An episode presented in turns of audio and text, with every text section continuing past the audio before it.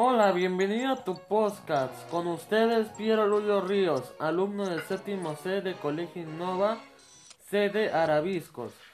A continuación les damos la noticia de la muerte de Quino, el reconocido dibujante argentino, creador de Mafalda, cuya historieta es representada por una niña curiosa, preocupada por la humanidad y cuyas frases hacen reflexionar al lector.